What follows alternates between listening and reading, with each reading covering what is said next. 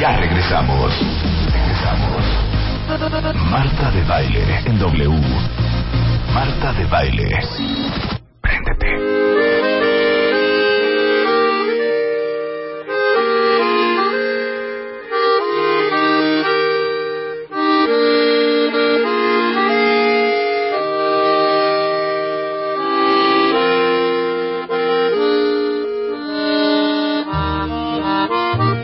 Clases de historia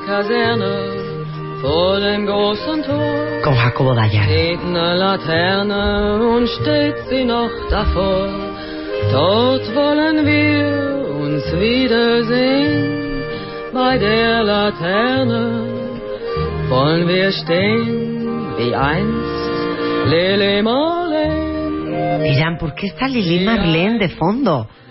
Si son clases de historia y es Jacobo Dayan. Bueno, hoy primero de septiembre se cumple el 75 aniversario de la Segunda Guerra Mundial. Eso significa que un primero de septiembre de 1939 se desata la Segunda Guerra Mundial. Y esta canción la trajiste, Jacobo, Sí. porque Esta, la historia de esta canción es, es de veras muy divertida y muy, muy interesante. ¿quién es esta? Marlene. Marlene Dietrich. Marlene Dietrich. Ah, Eh, perdón, Marlene de Dietrich. Dietrich, ajá. Yo dije Marlene Marlene, Dietrich. Marlene Dietrich. Marlene Dietrich. Marlene Dietrich en alemán. La canción es una canción, la historia de la canción es muy simpática. Está basada en un poema de un soldado de la Primera Guerra Mundial, ni siquiera la Segunda. Eh, en los 30, un compositor Schultz le pone música y es una canción perdida, nadie la pela. Una cantante conocida por nadie, ¿sí? De apellido Andersen, alemana, la graba. No la pela nadie. Los discos andan dando vueltas por toda Europa y a la- en plena guerra en el 39, un día Radio Belgrado en Yugoslavia se la top- se topa un, un acetato de, de la canción y la pone por, por poner algo. Ahora, la letra de la canción es la, es la letra de un soldado, está escrita por un soldado en la Primera Guerra Mundial, eh, cantando a su amada y todo lo que dejó por estar al frente. Entonces, es una canción que golpeó a los soldados en el frente. Los soldados empezaron a pedirla, que por favor la reprogramen, que la vuelvan a poner, que la vuelvan a poner. Es una canción que originalmente está en alemán y después se grabó en inglés, en francés. Es decir, esta canción... Oye, hasta Mecano no hizo una de Lili No, Marlene. bueno, ¿o hay una gran película. O Marta Sánchez. Hay, un montón de versiones. Hay una película de Fassbinder sobre la historia de, Sí. de la película, de la canción. Sí. Pero es interesante porque esta canción, esta melodía, la oían los soldados de todos los frentes. Lo oían los alemanes, la oían los ingleses, la oían los franceses. Y era una canción que añoraba regresar a casa y toparte con lo que dejaste. Claro. Empezando Tus amores. por tu amor. Entonces es una gran, gran canción. Ay, ya oigan, qué bonito. Y hoy cuenta por si tienen todavía como confuso el tema de la Segunda Guerra Mundial, terminando este segmento van a saber todo sobre la Segunda Guerra Mundial. Cortesía de nuestro maestro de historia, Jacobo Dayan.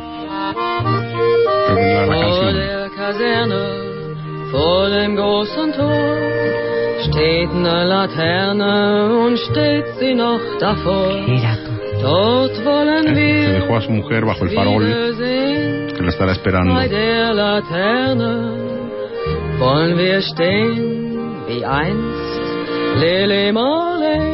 Pero ¿quién era Lili Marlene? ¿Quién era la amante, la, la- la novia, la De ese soldado, ese soldado? que escribió Sí. en la Primera Guerra Mundial este En la poema. primera, en el 15, es el poema es del 15.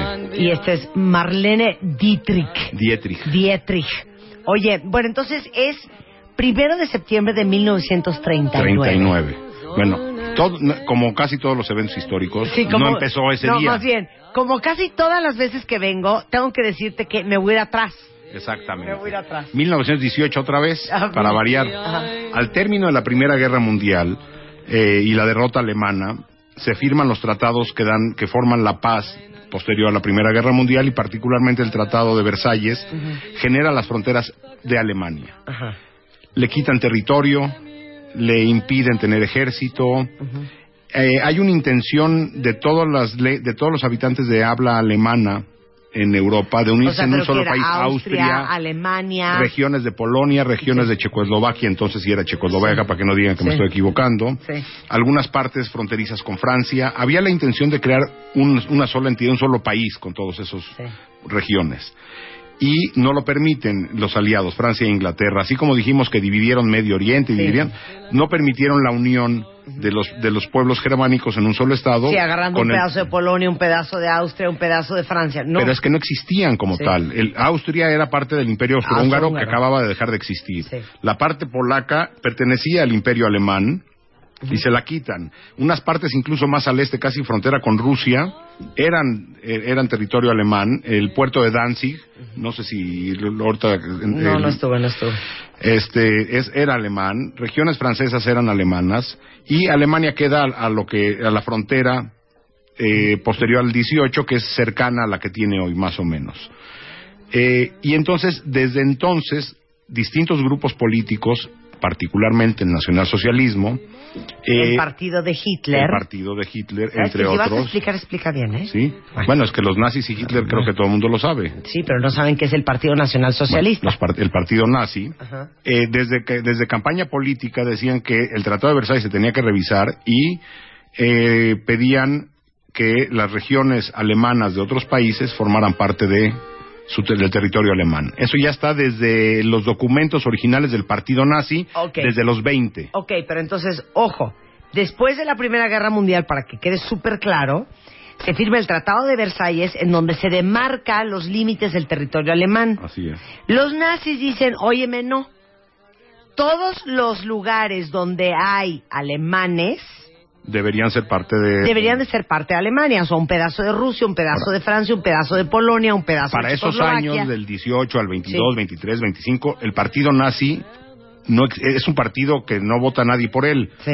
El partido nazi hasta 1930 tiene eh, porcentajes de votación del 6%, 3%, 4%, es decir, un partido que nadie pela. Sí. Entonces, el discurso nazi es un discurso que no pela absolutamente nadie durante los años de la República Alemana. Sí. Ahora, a partir de la profunda crisis económica que vive Alemania, del crack del 29 en adelante, es el desempleo, la pérdida del orgullo alemán, es que el, vota- el, el- el elector alemán, eh, Buscando buscando quién restablezca el orgullo, el orden, la economía. vota por el partido nazi y el partido nazi llega al po- ahí toma el control el 30 de septiembre del 33. ¿Sí? Todavía estamos lejos de la guerra. Pero del 33 al 39, toda la ideología del partido nazi empieza a ponerse en práctica, menos la parte territorial hasta más cercana a la guerra, es decir, todas las teorías de segregación racial, las eh, políticas de una sola ideología dentro del Estado como un Estado totalitario empiezan a aplicarse dentro de Alemania. Es decir, los primeros actos contra poblaciones judías, personas con discapacidad mental, gitanos, opositores políticos, empieza- ya empieza la, la- la represión y la agresión contra estos grupos sin empezar el exterminio todavía. En el 38 Alemania exige la anexión de Austria y la logra. Marzo del 38, Alemania, después Dice, de un Austria es mío. Y los Igual austriacos- que Rusia con Crimea, esto es mío. esto es mío y los austríacos lo apoyan y el único país que condena esa anexión, entonces no había la ONU, era la Liga de las Naciones, así como la de Superman, ¿sí? la Liga de, de la Justicia, es- aquí era la Liga de las Naciones, nadie condena este hecho más que México. Ahí hay una de México a, fa- a nuestro favor que Sí. en el 38 pusimos ca- buena cara. México la condena, meses después se anexa, eh, Alemania exige a Francia e Inglaterra que le permitan anexarse pedazos de Checoslovaquia, donde viven alemanes, como parte de Alemania. Y Francia e Inglaterra, sin ser territorio de ellos, le autorizan, tratando de evitar un conflicto armado, la cesión de este territorio eh, De frontera Checoslovaquia. de Checoslovaquia con Alemania. ¿Quién condena en la Liga de las Naciones? México. Y este conjunto con la Unión Soviética. Son los únicos dos que lo condenan. Y Hitler continuaba diciendo, territorio polaco es, ah, parte del territorio polaco es alemán. Eh, meses antes del inicio de la guerra, Alemania y la Unión Soviética firman un pacto de no agresión, pacto de paz, y por abajo de la mesa ese tratado lo que traía es la división, se acuerda, acuerdan entre los dos la división de Polonia. Es decir, tarde o temprano vamos a entrar a Polonia, una parte te la quedas tú, una parte me la quedo yo. Y el 1 de septiembre, argumentando que de territorio polaco atacaron a territorio alemán, Alemania invade Polonia. El mismo día se comen un pedazo de Polonia y los rusos se comen, los soviéticos se comen el otro pedazo. Esa parte de la historia polorular no la dice. Como que los alemanes invaden Polonia y ya. Los soviéticos invaden el otro cacho. Y ahí sí ya Francia e Inglaterra dicen no podemos tolerarlo. Esto no lo podemos aceptar. Ahora sí ya te pasaste. Ya te pasaste de la raya y se declara la guerra. Es decir, la invasión es el 1 de septiembre o sea, entonces todo esto fue desatado por la invasión de Alemania a Polonia. A Polonia, el 1 de septiembre. Y la declaración de guerra es el 3 de septiembre, donde ya entran las otras potencias, Francia e Inglaterra. Nada más. Ahora, una pregunta. ¿Por qué Francia e Inglaterra le declararon la guerra y todo el, el, spotlight está en Alemania cuando Rusia fue igual de culpable y él agarró otro pedazo de Polonia? Sí, pero estando Stalin en Rusia difícilmente iban a poder eh, decirle algo los británicos y los franceses. El problema era con Alemania, que estaba violando los tratados que estaban firmados desde la Primera Guerra Mundial ah, y ya había empezado una anexión de territorios demasiado preocupante para los eh, franceses y los ingleses. Es decir, en este momento no entra la guerra a Estados Unidos todavía, ni los, ni los soviéticos han entrado a la guerra, y los chinos y los japoneses ya para entonces tienen ocho años en guerra. Es decir, cuando decimos guerra mundial es cuando Occidente entra en guerra. Si los asiáticos entran en guerra, eso no es guerra mundial. Sí. Porque la guerra mundial, eh, para los japoneses y los chinos, su guerra empezó en el 31 con la invasión japonesa a China. O sea, ya traen ocho años dándose con tubo. Pero eso nadie lo peló. Eso nadie lo Entonces, el 3 de septiembre se declara la guerra, esto es 1938. 39. 39. 39. La, la anexión de Austria es 38 y en el 39 empiezan las, las anexiones. Y a partir de ahí empieza una estrategia militar alemana que se conoce como Blitzkrieg en alemán, es decir, guerra relámpago. Ataques muy rápidos y de, eh, estamos en la guerra de septiembre del 39. Medio año después, un poco más, para junio del 40, Alemania ya tomó Holanda, Bélgica, Luxemburgo y Francia. ¡Qué fuerte! Es decir, en junio del 40... Pero espérame, Checoslovaquia. Sí, Checoslovaquia se la anexa desde antes. Entonces ya va, Alemania ya tiene Austria, parte de Polonia, Checoslovaquia, y ya para un año después ya tiene, o sea, aparte vean la lista, Holanda. Invade el norte también, Noruega, Dinamarca, Holanda, Bélgica. Y Luxemburgo. Y, media Francia. Sí. Y con Francia pacta, un pacto balín, donde divide en Francia en dos, el norte de Francia está ocupado por los alemanes y el, sur de Francia en teoría con un gobierno independiente que no es nada independiente, que está colaborando con los nazis. Ahora, eh, ¿Los aliados quiénes son hasta este momento? ¿Siguen siendo nada más Francia e Inglaterra? Los demás países están tomados. Sí. ¿Sí? Y empiezan los bombardeos contra Inglaterra, esas escenas brutales que vemos del bombardeo sobre Londres, en Bristol quedó hecho pedazos, bueno, eh, los bombardeos también sobre territorio holandés son muy fuertes, y en ese momento la guerra está a punto de terminarse. Es decir, si Inglaterra pierde, hay una frase que representa muy bien esto que dice, si Inglaterra no ganó la guerra, de menos por Inglaterra no se perdió la guerra, porque resiste los bombardeos. Hay un momento en que a Churchill lo presionan al interior de Inglaterra que se rinda. Y viene la famosa frase de Churchill que dice, yo lo que puedo ofrecer es sangre, sudor y lágrimas. Es lo que yo puedo ofrecer al pueblo, hay que resistir y la Real Fuerza Británica resiste los bombardeos alemanes. Churchill era muy famoso por sus frases ocurrentes, como esta una, esta otra es nunca nadie le debió tanto a tan pocos, haciendo referencia a la fuerza, a la Real Fuerza Aérea Británica, donde tanta gente le debió tantas cosas a tan pocas personas. Entonces, en el 40 la guerra no se pierde por los británicos. Y eh, a partir de ahí empieza una guerra, nada más tenemos el frente occidental, es decir, Alemania está enfrentada nada más hacia Occidente, es decir, hacia el oeste, hacia Francia, de este lado, hacia Inglaterra, y empieza el avance hacia los países de, de Europa del Sur, es decir, a Yugoslavia, Grecia, toda esa zona empiezan los enfrentamientos y la guerra en el norte de África. Ok, ¿cuándo entra Italia? ¿Cuándo entra Estados Italia Unidos? entra luego, luego. Italia entra, eh, o sea, la Unión Alemania, Inglaterra, Italia y Francia, y perdón, Alemania, Italia y Japón, se hace a finales del 40. En septiembre del 40 se hace este, lo que conocíamos en la escuela como el eje Berlín-Roma-Tokio, la unión de Italia, Japón y Alemania. Estados Unidos no está en la guerra. México no está en la guerra, la Unión Soviética no está en la guerra. ¿Sí? Entramos al 41, empiezan lo- los avances alemanes hacia el sur de Europa, continúa el enfrentamiento en Inglaterra y eh, viene el- el- uno de los eventos que gira la guerra. Hitler toma la decisión de invadir, romper su pacto de no agresión con la Unión Soviética y en junio del 41 invade la Unión Soviética. Y ahí empieza la guerra, la parte más brutal de la guerra ocurre de ese lado. Pero espérense, ahora vamos a hacer la suma.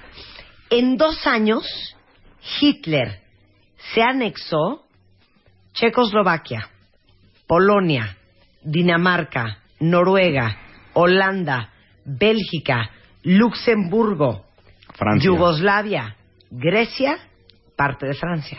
Y, ahora va por la Unión Soviética. otros países Sí. no están anexados porque son aliados. Sí. Por ejemplo, Italia, Sí. por ejemplo, Finlandia, Bulgaria. Es decir, hay otros países que toman partido del lado alemán. Unos por ideología y otros porque no les queda de otra. Por ejemplo, los finlandeses. Los finlandeses, si no hacen alianza con los alemanes, los rusos los acaban. Entonces tienen un enemigo en común y Finlandia necesita a alguien que lo proteja. Entonces Finlandia hace eh, está del lado alemán no por un asunto ideológico sino por un asunto de protección. Sí. Ahora, en paralelo a todo esto que estamos diciendo empieza a ocurrir el genocidio. Es decir, por ahí podíamos tuitear el, el- el podcast El del podcast Holocausto. programa que hicimos sobre el holocausto. To- es- eso ocurre Luisa. eso ocurre en paralelo a la Segunda Guerra Mundial. En junio del 41, Alemania invade la Unión Soviética y empieza la, la- la matanza a grandísima escala, tanto de genocidio como militar. Y hay dos eventos muy importantes. En, el primer, en los primeros meses casi llegan a Moscú y sitian la ciudad de San Petersburgo, que acabas de, de- de estar ahí, entonces Leningrado. Sí. La ciudad de Leningrado estuvo sitiada 900 días. Es decir, dos años y fracción. A la ciudad de San Petersburgo nadie podía entrar ni salir. Los muertos eran por toneladas.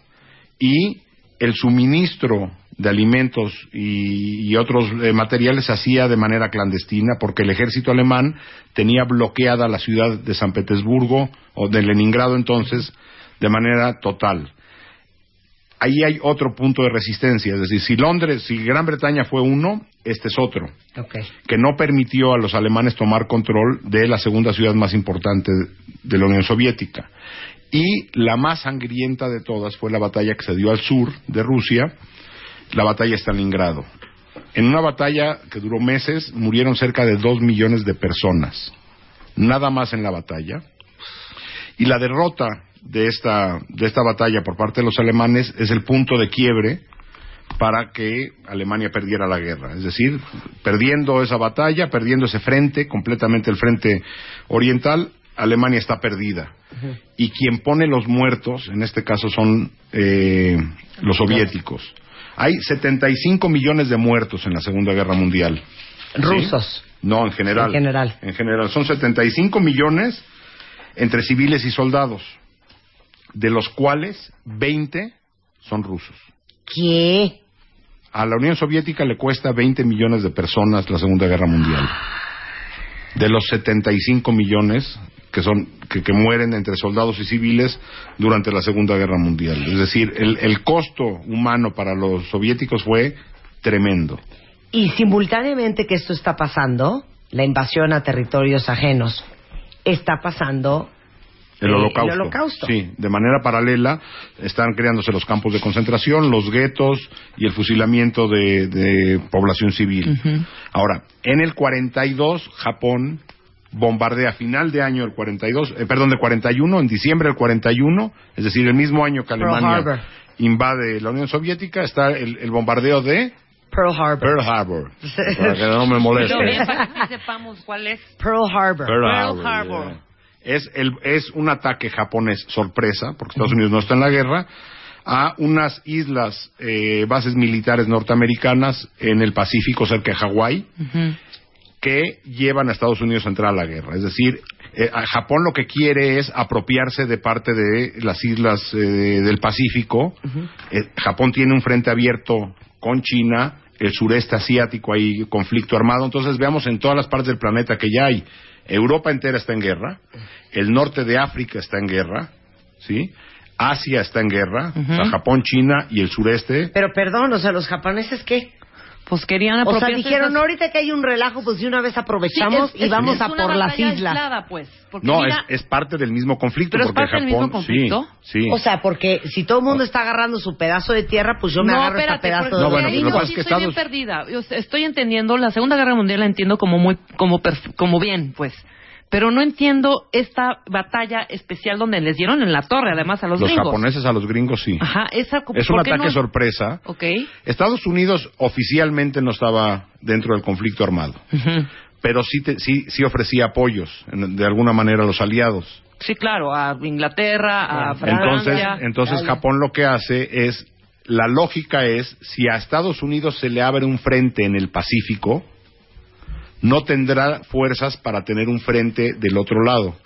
Es decir, el eje este, Berlín, Roma, Tokio, es decir, Alemania, Italia y Japón, Estados Unidos tarde o temprano va a entrar a la guerra. Sí. La pregunta es, ¿dónde nosotros, Japón, Italia, Alemania, queremos que, que pelee? Sí, ¿por dónde, tie- Unidos. ¿por dónde se va a ubicar? Si nada más va a atacar por el frente europeo, va a ser demasiado fuerte para que Alemania tenga dos frentes. Es decir, ya nada más tiene a los ingleses, Francia está tomada, España, Franco es aliado de Hitler, eso no hay ningún problema.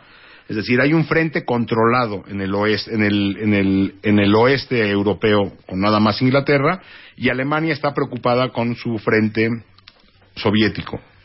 Sí. Si llegan los gringos por Europa, va a ser demasiado complicado para Alemania.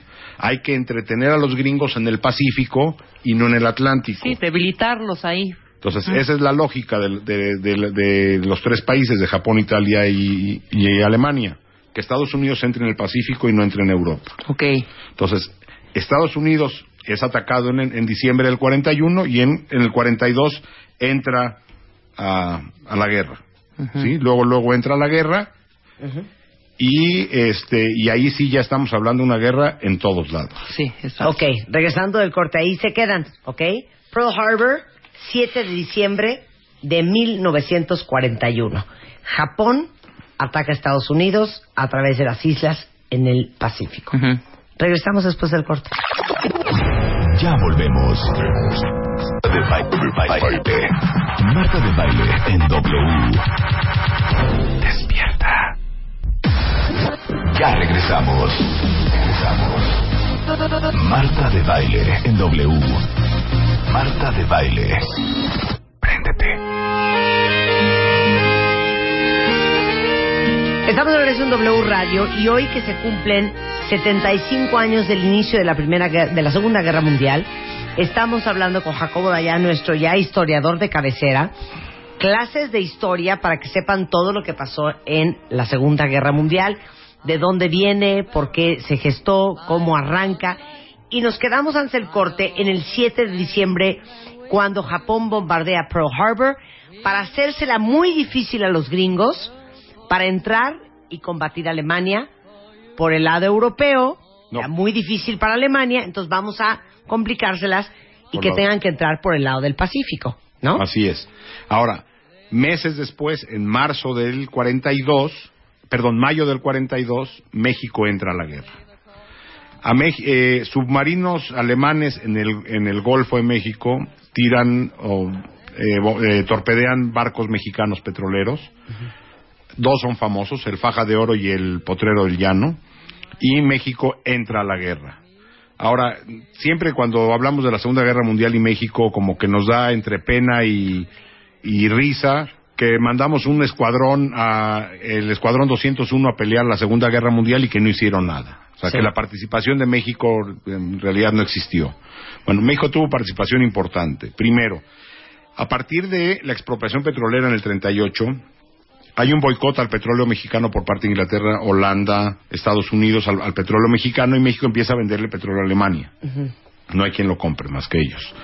Entonces, a partir de, de- de que México firma la entrada a la guerra y un tiempo antes, eh, empieza a venderle ya, deja de suministrar petróleo a Alemania y empieza a suministrar a los aliados. Ahora, la palabra braceros nos suena algo. Sí, Sí. claro. Bueno, el pro- ahí empezó el programa Bracero. El gobierno de Estados Unidos y de México firman un convenio de que como los jóvenes norteamericanos están en la guerra, las fábricas eh, en Estados Unidos Necesitaban la necesitan mano mano, de obra. obra. Entonces México manda braceros, es decir, ma- brazos a trabajar a Estados Unidos a cambio de que allá los reciban, les paguen y una parte del seguro social y todo eso venía a dar al gobierno mexicano que hasta hace poco se lo había clavado. Vale decirlo, los, estos braceros de hace 60 o 70 años estaban hasta hace poco todavía exigiendo el dinero que el gobierno mexicano retuvo. Wow. Entonces México tuvo esa participación.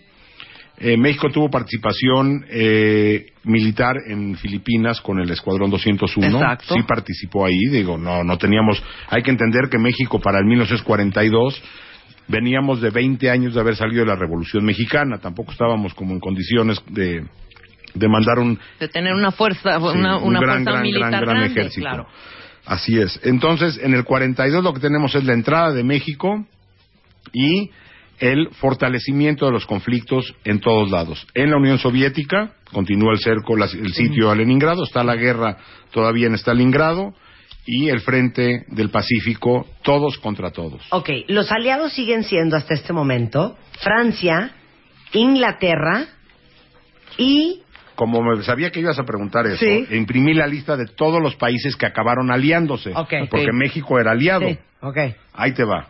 Unión Soviética, Estados Unidos, Reino Unido, Francia, China, Polonia, Canadá, Australia, Nueva Zelanda, Yugoslavia, Grecia, Holanda, Bélgica, Sudáfrica, Noruega, Checoslovaquia o lo que quedaba, Etiopía, Brasil, Dinamarca, Luxemburgo, México. Ok. Ahora, la Todos contraparte es Italia grandot- con Mussolini. Los grandotes. Alemania. Y- ah, Japón. no. los- del otro lado hay varios también. A ver. Sí. Son el- los tres grandes, Italia. Bueno, grande Italia no es Sí, gran a- cosa. Italia, Alemania y Japón. Más Hungría, Rumania, Bulgaria, Finlandia en Europa.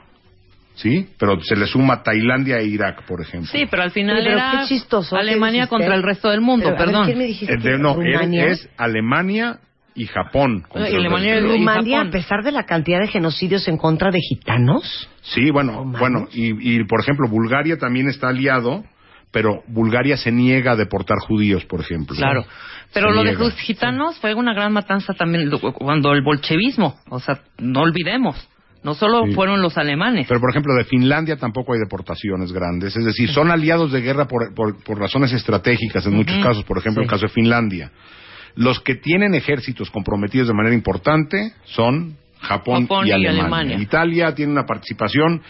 eh, y por lo, ¿Y por lo regular, España está con el franquismo ni se mete. Ok. Pero ven, eh, Mussolini en un momento también dice, Cae "Ye, muy ye, rápido. ye, ye, a ver, sí, ya, adiós". los italianos son muy muy inteligentes. Siempre entran a la guerra cuando parece que ya la tienen ganada y se salen cuando parece que ya la tienen perdida. Porque, por ejemplo, lo que le hicieron a Japón o, o los juicios y, la- y el castigo que se le impone a Japón y Alemania no se le impone a Italia No. acabando la Segunda Guerra Mundial. Es decir, a Italia se entiende que, que- que tenía una participación distinta. Ok, entonces vamos a 1900. 43.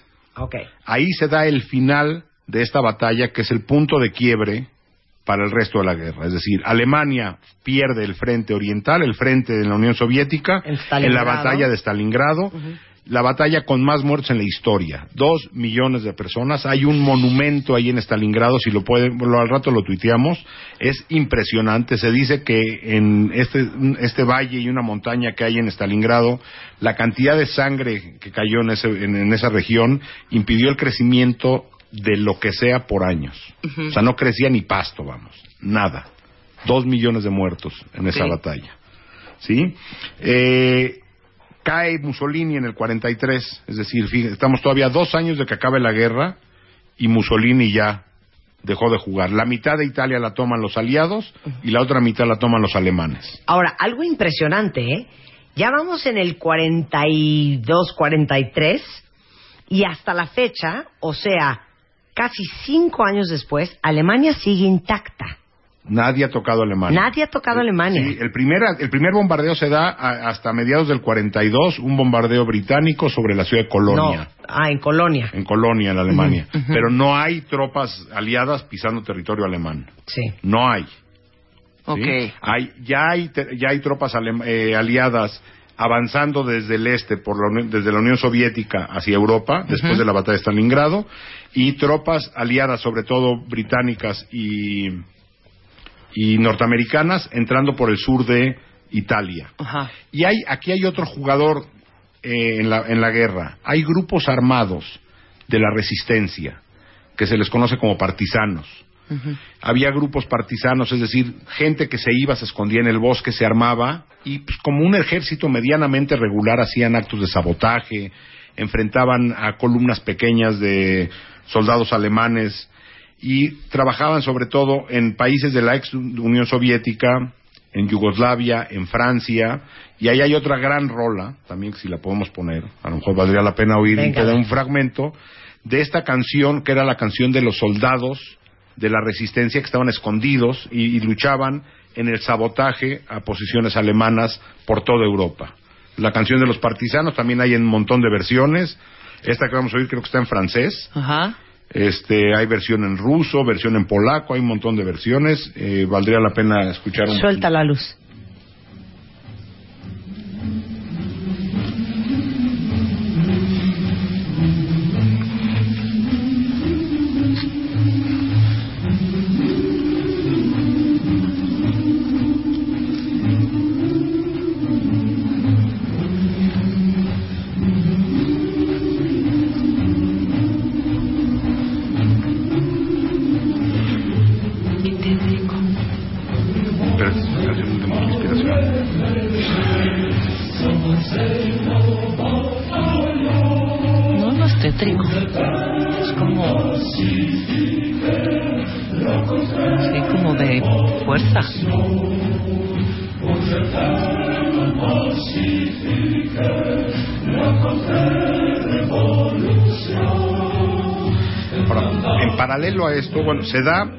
entramos al 44 y a principios de años eh, los rusos, los soviéticos logran romper el cerco de Stalingrado, de Leningrado, de San Petersburgo.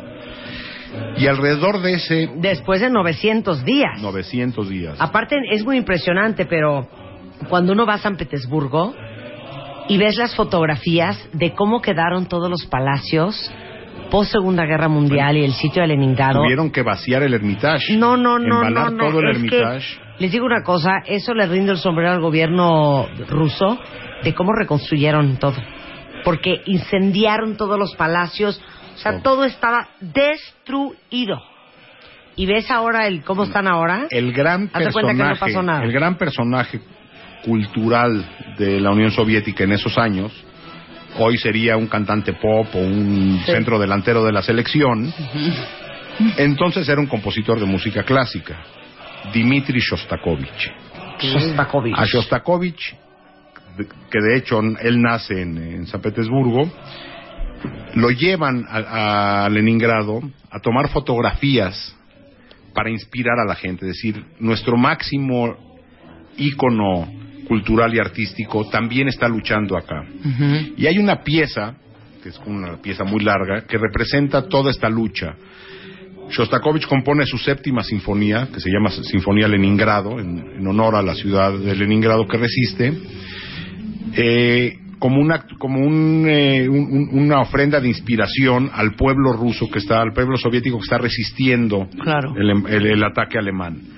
Era tan importante para el mundo saber que los soviéticos están resistiendo que la pieza eh, sinfónica, las partituras se microfilman, se sacan de Rusia de la Unión Soviética vía Irán, Egipto, es decir, dándole la vuelta al conflicto, y llevan las partituras en microfilm hasta los Estados Unidos para estrenar la pieza. Qué increíble. Entonces se estrena primero en Rusia y después en los Estados Unidos, como diciendo, nuestros hermanos de lucha están resistiendo y aquí el gran compositor Dmitri Shostakovich hizo esta pieza desde la ciudad sitiada. Es, es Wow. como una pieza muy representativa.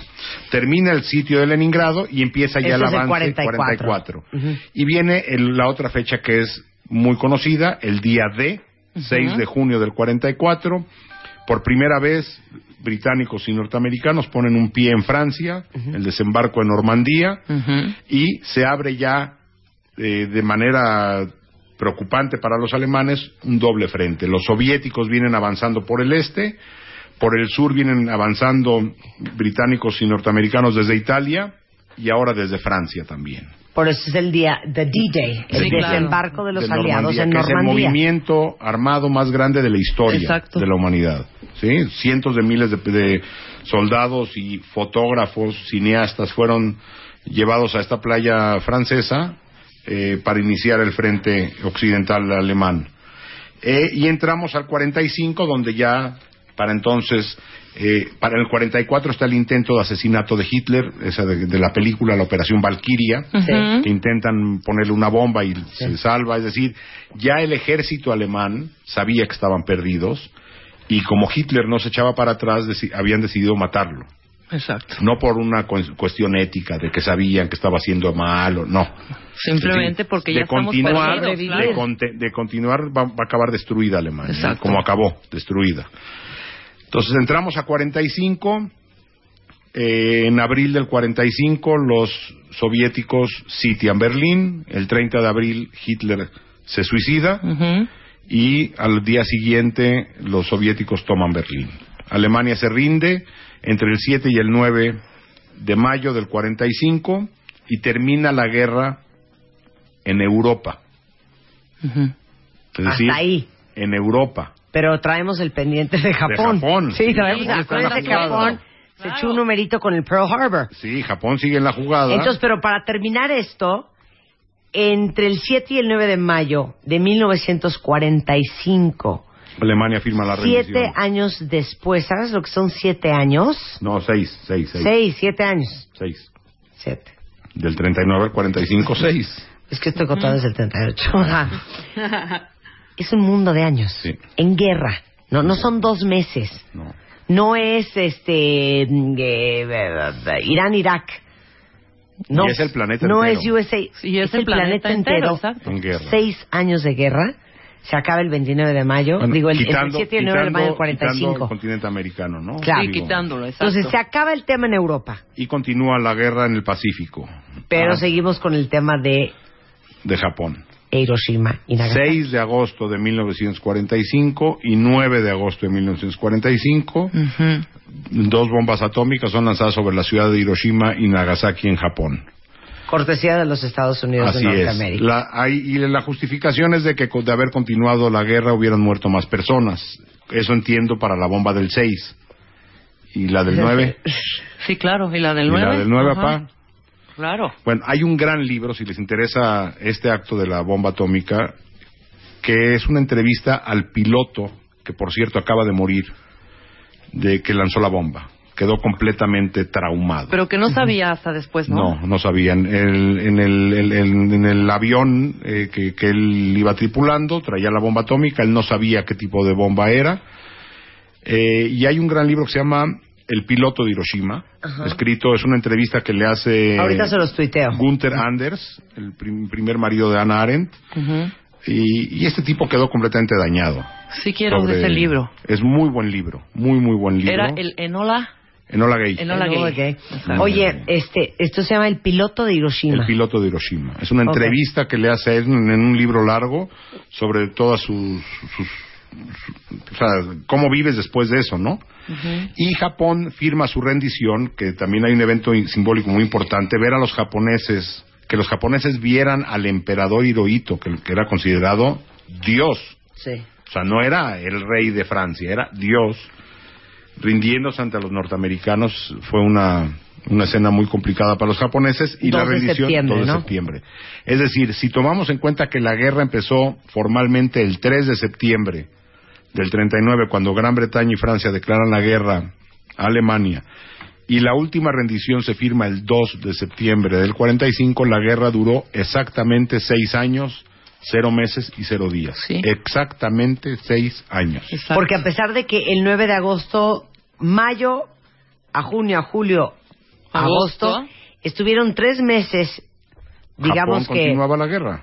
en paz Europa, pero en Japón seguía, Seguía este tema. Hasta el 2 de septiembre. hasta el 2 de septiembre que. Japón firma la, la guerra. Y a partir de ahí, bueno, se hacen los juicios de guerra los tribunales internacionales en Nuremberg para los alemanes y en Tokio para los japoneses y empieza la reconstrucción. A diferencia de la Primera Guerra Mundial, que lo que quisieron fue darle en la torre a los países perdedores, iba a, a acarrear más problemas en un futuro. Claro. Lo que se decide es el Plan Marshall, es decir, este plan de reconstrucción de Europa entera. Es decir, no vamos a los perdedores, no los vamos a El plan, Marshall, es el Marshall, plan, para el plan de apoyo, es el plan de apoyo que hubo en- por parte de los Estados Unidos para reconstruir Europa. Y queda el mundo, a partir de entonces el mundo dividido en dos, empieza la Guerra Fría, Ajá. los soviéticos y los y los aliados occidentales se dividen Europa y estaban claramente los países que eran aliados a la Unión Soviética, Polonia, Checoslovaquia, Hungría, todos estos y la y la Europa prooccidental y Alemania dividida en, En dos. dos. Para acabando la guerra, Berlín estaba dividida en cuatro.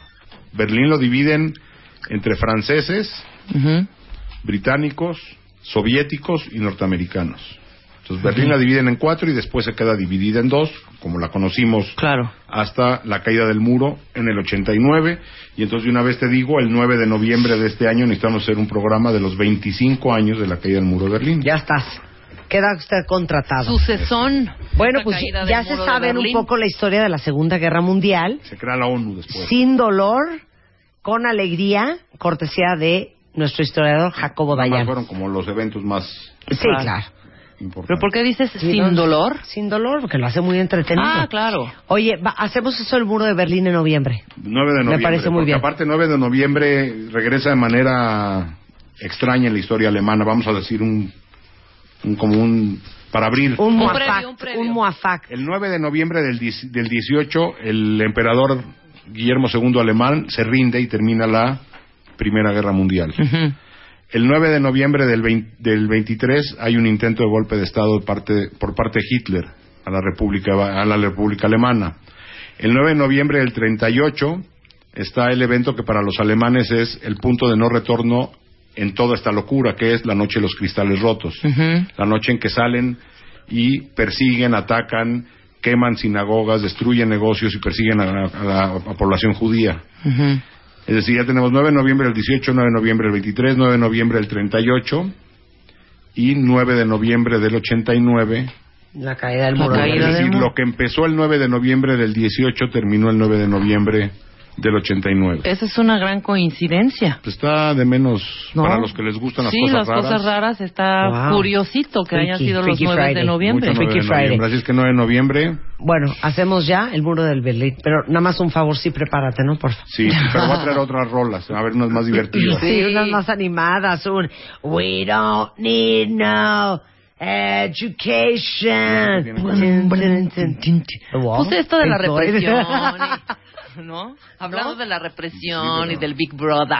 Bueno, pues ya estamos. Muchas gracias, Jacobo. Jacobo en Twitter es Dayan-Jacobo, por si quieren seguirlo. Y por si no Tweets también. históricos. Y por si no también. Sí, aunque no me sigan, ese es el mío. Exacto. Te queremos, Jacobo. Te Igualmente, queremos. igualmente. Ya estamos. Oigan, antes de irnos, quiero invitarles a todos los super adictos al chocolate. Va a haber un salón de chocolate en eh, el Gourmet Show, que es una exposición dedicada a promover la cultura, identidad, tendencias del chocolate. Ya se imaginan lo que van a encontrar ahí. Es este jueves 4, viernes 5 y sábado 6 de septiembre, de 12 del día a 9 de la noche en el World Trade Center aquí en la Ciudad de México. Y tenemos para ustedes 30 pases gratis a las primeras personas que nos marquen. Ahí les va el teléfono 5604-4900 para que vayan a este salón del chocolate. Jueves 4, viernes 5 y sábado 6, de 12 a 9 de la noche en el World Trade Center aquí en la Ciudad de México. entren a salonchocolate.mx, ahí está toda la información. Ya volvemos. Marta de baile en W.